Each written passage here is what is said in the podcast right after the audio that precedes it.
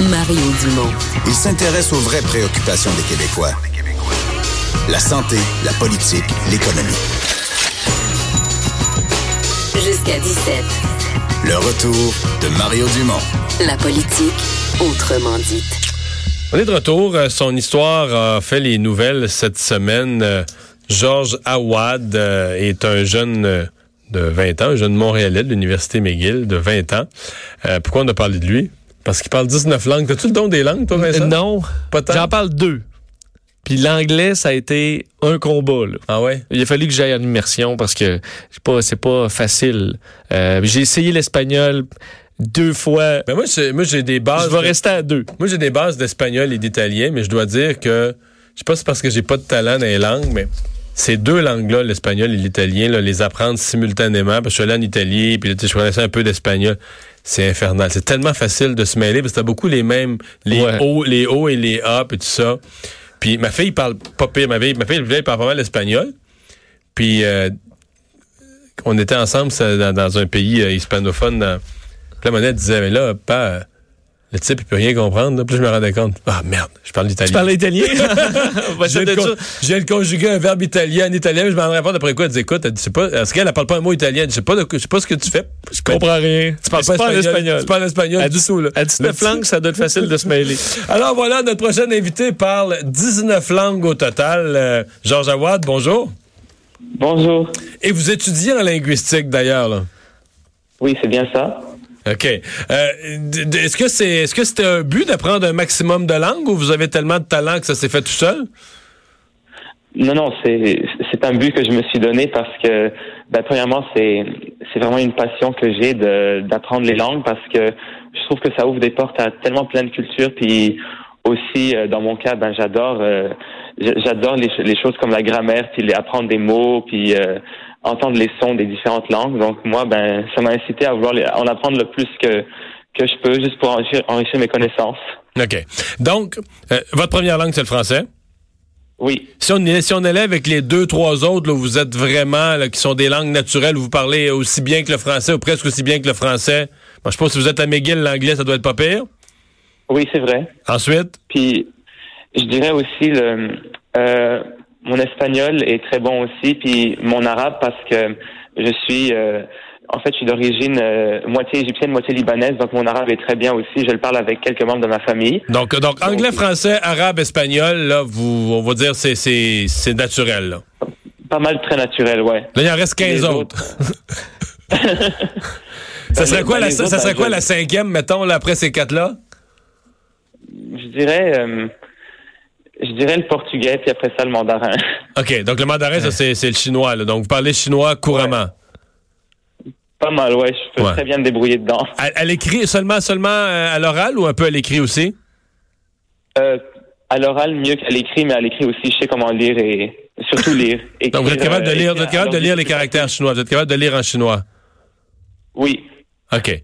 Là, je vais, les autres, je vais les mettre en rafale parce que j'ai. Donc, vous parlez aussi, donc, euh, bon, on a dit mandarin, espagnol, portugais, l'italien, l'allemand, le russe, l'hébreu, le roumain, le suédois, le géorgien, l'arménien, le cantonais, le coréen, le néerlandais. Puis là, il y en a une autre, la 19e, je dois dire que j'accroche parce que c'est l'espéranto. Ça, c'est une langue qui n'existe pas. C'est une langue qui a été inventée il y a, il y a- il y a deux siècles dans l'espoir d'en faire la langue universelle. Mais il n'y a jamais personne qui l'a parlé sur Terre, là, comme tel. là. Mais en fait, c'est, pas le but n'est pas de de remplacer les langues maternelles des gens, c'est vraiment d'être comme une, euh, une euh, un genre de langue que les gens vont app- auraient appris pour euh, ça. utiliser comme lingua franca pour communiquer entre les gens de langues maternelles différentes. Je C'est pas comprends. pour remplacer quoi que ce soit, c'est ça. Donc c'est Mais, mais ça- on, peut, on peut dire l'expérience d'espéranto n'a pas marché. Là, veut dire ça n'a pas été adopté d'une façon universelle, mais vous, vous l'avez appris quand même. Ben, ben, c'est pas justement. En fait, il y a une très grande communauté de gens de partout à travers le monde qui apprennent l'espéranto. Ah Il y, a, il y a même un congrès international qui qui se passe à chaque année. Puis je pense que dans quelques années, ça va être à Montréal, si je me trompe pas. Et dans le congrès, ça euh, parle il y a l'espéranto? gens qui apprennent ça. Pardon? Dans le congrès, les gens entre eux se parlent en espéranto? Oui. Oui. Est-ce que vous le parlez assez pour euh, aller au congrès et jaser avec les gens? Souhaitez la bienvenue, les accueillir à Montréal? Mais oui, il n'y a pas de problème avec ça. Parce que surtout que l'espéranto euh, a été conçu pour être relativement facile à apprendre, avec pas, des règles trop compliquées, pour que les gens puissent l'acquérir assez facilement pour que beaucoup de gens puissent le faire. Qu'est-ce que vous diriez qui est la langue la plus difficile, là, euh, une que je, comprends que vous avez du talent, là. vous n'êtes pas un, sous-doué, mais une que vous dites, eh, bon, Yann, celle-là, elle donne du fil à retordre, là, elle est compliquée, les règles, la prononciation, je sais pas. Oui, oui. Moi, je dirais que c'est vraiment le géorgien parce que c'est une langue qui est très différente de beaucoup de langues euh, qu'on pourrait s'imaginer. Euh, qu'on s'imaginerait ici pour ceux qui connaissent pas trop les langues. Mais, ça ressemble pas aux euh, Russes parce que la, la, Géorgie, c'est une ancienne république de, de l'ancienne URSS, une des 15. Ça ressemble pas aux Russes beaucoup, non? Pas du tout, du tout, du tout. Oh, oh, en fait, oh. c'est très différent. C'est très différent de beaucoup, beaucoup, beaucoup de familles de langues. C'est pas, c'est pas indo-européen. C'est, c'est, c'est comme sa famille à part. Mais, mais justement, c'est ça que j'aime sur la langue, c'est que c'est comme un petit défi pour moi. Puis, puis surtout, il y a, plusieurs sons uniques et vraiment intéressants. Puis la grammaire, ben, elle est très, pas mal difficile, je trouve, mais, mais fort intéressante. Justement, à la, à la... Mais vous le parlez le georgien. Si vous alliez en Georgie demain matin, là, vous pourriez jaser avec les gens. Là? Oui, je pourrais me débrouiller, ouais. OK. Mais vous parlez de sonorité, la, la plus belle de ces 19 langues-là, ce serait laquelle en termes de, de son? Là? Celle qui a l'oreille, vous trouvez la plus belle? Euh, je dirais euh, le mandarin et le japonais. Ces deux-là sont vraiment belles. OK. Donc. Ouais, je pense, je pense que c'est parce que euh, le, euh, je sais pas trop pourquoi. Euh, c'est que moi personnellement, j'ai comme une grande affinité pour le mandarin. C'est ma langue préférée pour plein de raisons différentes, pour le son, pour l'écriture, pour la culture. Puis le japonais, ben le japonais, je trouve ça, je trouve que ça sonne à la fois vraiment cool parce que c'est utilisé dans les bah, vous savez les, les, les, animés japonais et les mangas qui sont vraiment mhm. cool comme pour les les otaku puis euh, aussi ça peut aussi avoir un son très doux dans certaines chansons certains styles de musique donc j'aime comment le japonais a une grande variété de de sonorités que ça ça me plaît beaucoup c'est pour ça que j'aime beaucoup le son du japonais hmm. là on raconte que votre prochaine langue sur laquelle vous travaillez c'est une autre langue qui n'est plus vraiment parler, en tout cas pas, pas de façon large aujourd'hui dans un pays, plus une langue maya, une langue d'autrefois sur laquelle vous, vous voulez euh, retravailler, la, la redocumenter? Euh, c'est pas redocumenté, c'est une langue qui est encore parlée aujourd'hui par une petite population euh, au nord du Guatemala. Ok. Euh, mais mais c'est qu'elle est en danger parce que les, les locuteurs de, de cette langue-là commencent à disparaître de plus en plus à cause de la, la dominance de l'espagnol au Guatemala puis au sud ben, du Mexique. Un, peu comme on pourrait dire nos langues des Premières Nations ici au Québec. Là. Oui, c'est, oui, c'est ça, c'est même principe, même principe. Mm-hmm. Ouais. Ils sont combien qui la parlent aujourd'hui? Euh, je pense à peu près euh, 10, 20 000, quelque chose comme ça. Peut-être un peu moins, mais, mais ça, ça disparaît assez Parce que je, je, pense que vous allez me dire, ce sont les plus vieux des communautés qui la parlent, mais souvent les jeunes ont appris l'espagnol puis ils parlent pas vraiment la langue de leur père ou de leur grand-père. Là. Oui, c'est quelque chose de très similaire à ça, ouais. ouais. Euh, c'est vraiment euh, similaire à la situation ici. Bon. Euh, là, vous vous entreprenez des études en linguistique. Comment vous approchez la, quand on parle autant de langues, comment vous approchez la linguistique? Est-ce que c'est, vous l'approchez dans la langue du parallèle entre les différentes langues? Vous apprenez, parce que souvent, euh, je sais pas, moi j'ai étudié la linguistique au cégep, mais c'était la linguistique du français, C'était un cours sur la, de bien comprendre la phonétique, tout ça du français. Mais vous, vous, mm-hmm. vous, quand vous avancez vers une maîtrise, vous voulez faire un doctorat en linguistique, comment vous jouez avec toutes ces langues, là? Ben, en fait, la, la, linguistique en tant que domaine, c'est pas vraiment pour euh, étudier une langue en particulier ou des langues en particulier.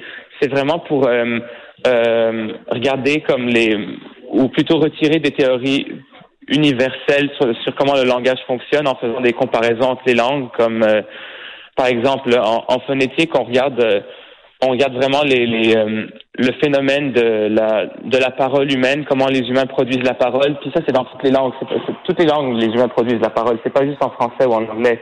Mhm. Donc on regarde ça, puis on regarde comment les mécanismes, euh, comment ils sont utilisés pour produire de la parole. Puis aussi euh, en syntaxe, par exemple, on regarde des les principes de formation d'une phrase qui se font cognitivement dans le cerveau humain. Puis c'est sûr que les langues différentes ont des, règles différentes, mais elles ont le même. Euh, enfin, il y a plusieurs théories qui disent qu'elles ont le même. Euh, le, le, le même raisonnement dans le cerveau humain qui fait qu'on construit les phrases euh, comme il y en a qui font sujet verbe complément, il y en a qui font sujet complément verbe, mais c'est le même principe d'avoir un sujet, d'avoir un complément, d'avoir un verbe, par exemple. D'ailleurs, d'avoir appris autant de langues, ça vous donne une perspective quand même, je suppose, différente sur votre langue maternelle. Si on parle un peu du français, on disait euh, la langue la plus dure, la langue la plus belle, euh, euh, les particularités du français en termes de complexité, beauté, des particularités, qu'est-ce que vous euh, remarquez pour le français? Mon Dieu, euh, ben le, le français c'est c'est une langue que j'ai toujours adorée pour son pour son son, pour ses différentes variétés en France, au Québec, en Suisse, toutes toutes les façons dont on peut la parler. Euh, donc vraiment, je pense que le fait d'avoir appris d'autres langues, ça m'a ça m'a montré, euh, ça m'a fait vraiment réfléchir à ma langue maternelle d'une façon dont j'aurais pas pensé avant. Euh, comme il y a beaucoup de choses que que j'étais comme ah mais pourquoi on dit ça? Je, par exemple euh, euh, je- comme si par exemple si je dis je comme en français on dit je je mange souvent des pommes mais on dit pas je souvent mange des pommes mais en anglais c'est l'inverse on dit I often eat apples on dit pas I eat often apples et ça c'est quelque chose qui m'a beaucoup étonné c'est comme waouh donc c'est vraiment différent comme mais j'avais jamais pensé qu'en français c'était comme ça puis on peut pas le changer de place puis ça fait vraiment réfléchir à la structure différemment. Puis je pense que ça nous, ça m'a fait beaucoup l'apprécier encore plus qu'avant. Euh, Vous êtes-vous ouais. donné, un- vous êtes-vous donné un but euh, au cours de votre vie? En fait, j'ai une double question. Vous êtes-vous donné un but à combien de langues vous voudriez vous rendre? Puis euh, ce qui vient avec, Euh. c'est est-ce qu'on les oublie? Parce que je veux dire, je sais pas moi les langues que vous parlez à un moment donné, si si tu vas jamais dans ce pays-là, puis là tu, tu mets beaucoup de ton temps à en apprendre une nouvelle, tu te rends compte au bout de 4-5 ans que voyons le portugais je l'ai oublié ou je sais pas laquelle, tu sais une langue qui, qui- que vous utilisez pas, euh, euh, est-ce qu'elle vous reste collée dans la tête? Ou à un moment donné vous avez vous apercevez qu'il y en a une qui s'est rouillée là? Ben, c'est sûr que c'est arrivé à certains moments que j'ai, j'ai, je commençais à sentir des fois que, oh, euh, puisque ça faisait longtemps que j'avais pas parlé une certaine langue, donc là, quand j'ai recommencé à la parler, c'était un petit peu rouillé au début, mais, mais une fois que je m'y suis remis, euh, ça, Ça revient. je pense, à- après une semaine, ça, ça, ça a commencé à revenir parce que ça, je pense pas que ça s'oublie complètement. C'est juste qu'on que quand on s'habitue moins, on faut qu'on s'y remette pour pouvoir euh, se remettre dans le bain. Sinon, ça se peut qu'on que ça prenne du temps avant de, de- Hmm. que les mots viennent. Mais je pense oublier complètement, c'est rare, je pense. Ouais. Vous, voulez-vous rendre à combien là? Euh, j'ai j'ai pas vraiment de, de, de nombre spécifique parce qu'en fait moi je je regarde pas ça dans dans l'angle du nombre l'angle du nombre de langues que je parle. Moi je regarde ça dans dans l'angle de que je suis passionné par ça puis je veux juste apprendre parce que j'aime ça là je je, Je trouve que quand on ouais c'est ça je, je, je, je sais pas je, je trouve pas je trouve pas qu'avoir un nombre spécifique ça ça aide c'est juste parce que je veux pas le faire pour le nombre je veux le faire parce que j'aime ça c'est il faut il faut, que- il faut que ce soit authentique je trouve Ah, vous comprenez bien. Mais Georges Awad, euh, merci beaucoup d'avoir pris le temps de nous parler aujourd'hui. Ça m'a fait plaisir. Au revoir. Au revoir. J'ai, j'ai pas fait saluer nos auditeurs dans toutes les langues. Ça, ça aurait pris deux minutes. Ça nous aurait mis en retard sur notre euh, horaire. On s'arrête.